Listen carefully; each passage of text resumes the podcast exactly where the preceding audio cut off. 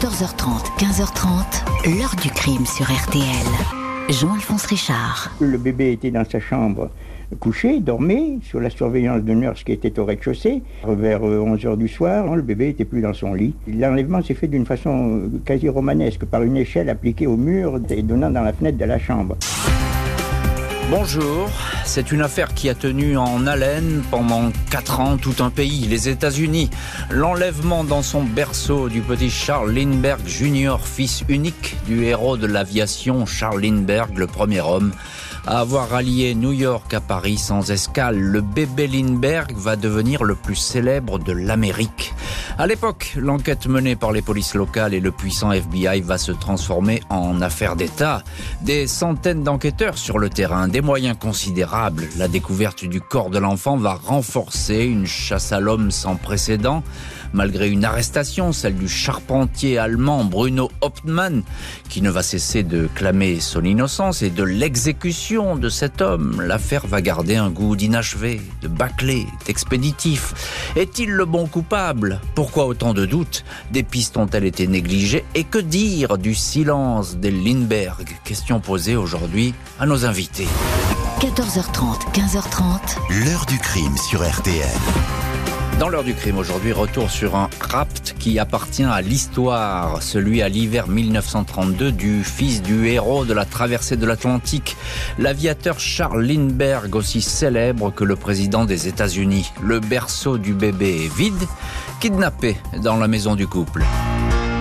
Mardi 1er mars 1932, aux alentours de 22 heures, un cri se fait entendre au deuxième étage d'une grande maison blanche tout juste construite dans la campagne d'Opwell à une bonne heure de New York. C'est Miss Betty Go, la nurse, qui appelle au secours. Le bébé a disparu, crie-t-elle. Le bébé n'est plus là. Le propriétaire de la demeure, Charles Lindbergh, et son épouse, Anne, dîner au rez-de-chaussée. Ils se précipitent tout de suite dans les étages. Le berceau de Charles Augustus Lindbergh Jr., 20 mois, est vide. La nurse est affolée. Elle assure qu'à 20h30, quand elle est entrée dans la chambre, le petit garçon dormait paisiblement. Il y a des traces de boue sur le sol de la nurserie. La fenêtre est ouverte. Le colonel Charles Lindbergh, célèbre dans le monde entier pour sa traversée de l'Atlantique en avion cinq ans plus tôt, avait fait bâtir cette maison pour avoir la paix et vivre caché, être loin des curieux et des journalistes. Le voilà en plein drame, en plein raft. Le chef de la police locale, Charles Williamson, est le premier sur place avec ses hommes. Des traces de pas sont relevées sous les fenêtres du deuxième étage, empreintes informes qui font dire que le ravisseur était peut-être en chaussettes. À une vingtaine de mètres de la maison, les policiers retrouvent l'échelle utilisée pour accéder au deuxième étage.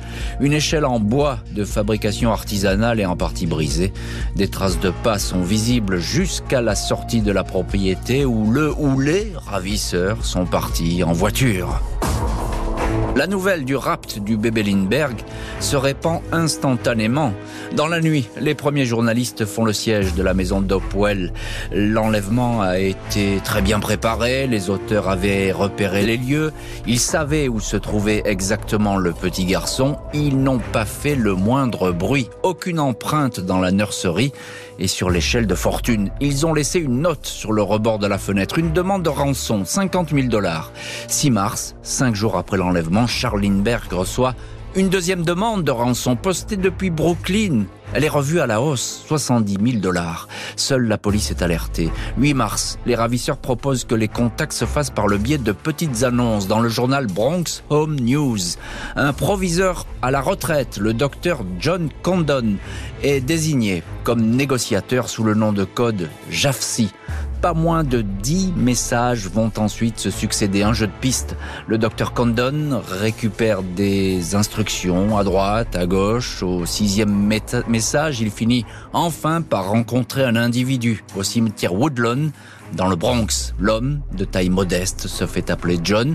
Il se tient à distance. L'émissaire demande une preuve de vie de l'enfant. 16 mars, un pyjama gris est adressé au Lindbergh, qu'ils reconnaissent. La police multiplie les vérifications et les interpellations dans le monde de la pègre. La rumeur court que le roi des gangsters, Al Capone en personne, alors en prison, serait le commanditaire. 1er avril, un mois pile après le rapt, le mystérieux John donne ses instructions pour la remise de la rançon. La somme est arrêtée à 50 000 dollars, préparée en billets certifiés, tous répertoriés par les enquêteurs. Le docteur Condon rencontre à nouveau l'inconnu dans le Bronx. Ce dernier assure que l'enfant est en vie. Il empoche la rançon et disparaît dans un bois voisin. Un treizième et dernier message indique que le bébé est sur un bateau, le Nelly, amarré près de Newport, non loin de Hosneck Beach. Les policiers se rendent sur place, mais aucun bateau appelé Nelly ne se trouve ici. Aucun bébé n'est retrouvé. Impossible de savoir où l'enfant est caché, une terrible découverte va mettre fin au suspense. Jeudi 12 mai 1932, deux mois et demi après la disparition du petit Charles Lindbergh Jr., introuvable, deux camionneurs transportant une cargaison de bois décident de s'arrêter sur un chemin de terre entre Montrose et Hopewell. L'un des deux hommes aperçoit alors en direction des arbres ce qui ressemble à un corps décomposé. Un petit crâne émerge d'un tas de branchages et de feuilles mortes ainsi qu'un petit pied. La dépouille gît face contre terre, enfouie sous quelques centimètres de terre. La police songe tout de suite au bébé Lindbergh, car le lieu est à seulement 7 kilomètres de la maison de l'aviateur.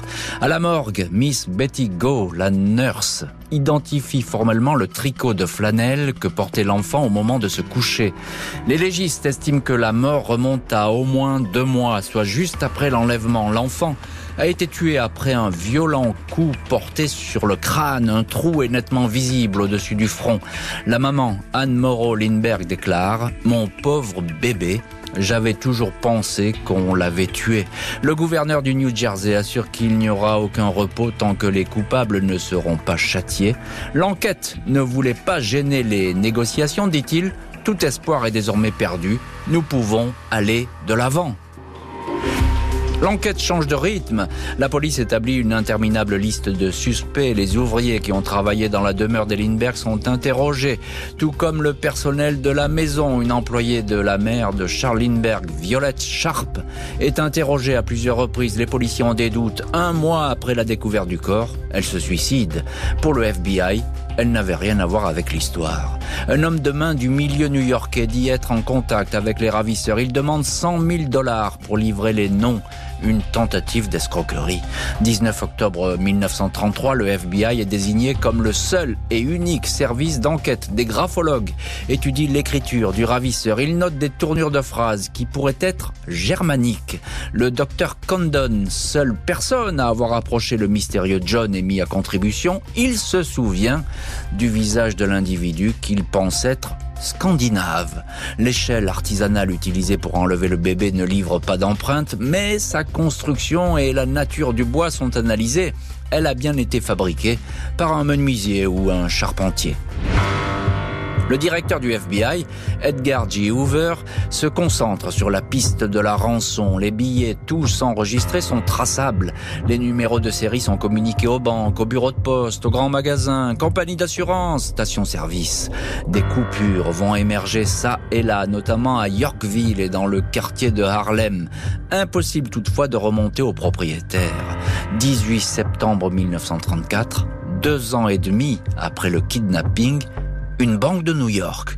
Prévient le FBI qu'une coupure recherchée, un 10 dollars, lui a été remise par un client pompiste, une grosse somme à l'époque pour un plein de quelques cents.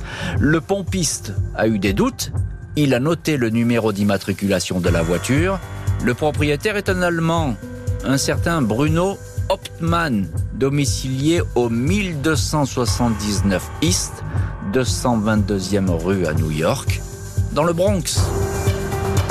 Bruno Hopman va être euh, interpellé. Il est allemand et c'est un charpentier. Mercredi 19 septembre 1934, Richard Hopman, 35 ans, sort de l'immeuble du Bronx où il vit avec sa femme Anna et leur petit garçon. Le FBI a surveillé toute la nuit le bâtiment. Hopman s'engouffre dans sa Dodge bleue. Il est aussitôt arrêté par les policiers. Il a sur lui un billet de 20 dollars issu de la rançon. La perquisition qui suit est fructueuse dans le garage du suspect. On découvre exactement 13 760 dollars dans deux cachettes. Là aussi, les numéros correspondent. Hopman ne se démonte pas. Il indique avoir trouvé cette somme dans les affaires d'un compatriote allemand mort de la tuberculose. Il n'a rien dit de cette trouvaille à sa femme. Les policiers notent que la Dodge bleue qu'il possède est identique à une voiture qui a été vue avant le rapt près de la maison des Lindbergh. Le suspect nie, mais la police trouve d'autres indices. Dans un placard, il y a gravé à l'intérieur le numéro de téléphone du docteur Condon, le négociateur. Les experts affirment que le bois ayant servi à fabriquer l'échelle provient bien d'un chantier sur lequel a travaillé Hopman. 24 septembre, le charpentier Richard Hopman est accusé d'extorsion de fonds auprès de la famille Lindbergh. Deux semaines plus tard, il est inculpé pour le meurtre de Charles Lindbergh Jr. Hopman nie. Il n'a jamais touché à un seul cheveu du bébé. Il n'était pas dans la maison des Lindbergh. Son épouse le défend. Elle soupçonne la police de vouloir le faire avouer en le tabassant. Le passé ne plaide pas en faveur du suspect, qui vit de petits boulots en Allemagne, son pays de naissance. Il était recherché pour des cambriolages. À deux reprises, il a été arrêté pour entrée illégale aux États-Unis avant de parvenir à s'y installer. Richard Hopman va être jugé, il risque effectivement la chaise électrique. Jeudi 3 janvier 1935, Bruno Richard Hopman, costume, cravate, blond, mince, le teint pâle, fait son entrée dans le tribunal bondé de Flemington. Depuis la veille, le bâtiment est assiégé par 700 journalistes et le double de curieux. L'accusé plaide non coupable, le procureur énumère les charges. Une partie de la rançon retrouvée dans le garage, le numéro de téléphone du négociateur inscrit dans une armoire, le rapport d'expertise graphologique qui conclut que Hopman peut très bien être l'auteur des lettres. Le procureur parle encore de la fameuse échelle du kidnapping fabriquée dans la même essence de bois que celui retrouvé chez le suspect. Pour le procureur, Hopman a enlevé le bébé. En redescendant, l'échelle artisanale s'est brisée. La chute aurait causé la mort de l'enfant, expliquant la fracture ouverte au crâne. Les Lindbergh témoignent. Le colonel Charles Lindbergh se souvient désormais qu'il a entendu vers 9 heures du soir un bruit, dit-il, comme un sac d'orange qui tombe d'une chaise. 32 jours de procès, le témoin le plus entendu, le docteur Condon, est effectivement interrogé. Il a vu plusieurs fois le mystérieux ravisseur. Pourtant, après l'arrestation de Hopman, il ne l'avait pas formellement reconnu. Devant le tribunal, il est plus affirmatif. À la question qui est ce John qui vous a remis l'argent, le témoin répond John, c'est cet homme, Bruno Richard Hopman. L'avocat de l'accusé assure que le témoin dit n'importe quoi. Selon lui, l'argent retrouvé dans le garage ne signifie en rien que Hopman est le ravisseur. Mais le 13 février, après 11 heures de délibération, Hopman est déclaré coupable et condamné à mort. Bruno Hopman va continuer, lui, de son côté, à clamer son innocence, mais il va être exécuté. Vendredi 3 avril 1936, 8h44, Bruno Hopman est exécuté sur la chaise électrique de la prison de l'État du New Jersey. Juste avant, il avait écrit deux lettres au gouverneur. Je n'ai pas peur de mourir, mais s'il vous plaît, enquêtez encore, l'affaire n'est pas résolue. Il ajoutait, je le répète, je suis innocent du crime pour lequel j'ai été condamné.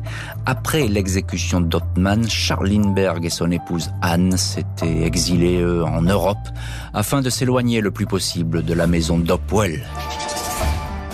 Anna Hopman, l'épouse du condamné, décédée en 1994, aura passé sa vie à dénoncer une erreur judiciaire. Toutes les personnes qui ont témoigné contre mon mari ont menti. Il n'a rien à voir avec ce meurtre. Mon mari est innocent.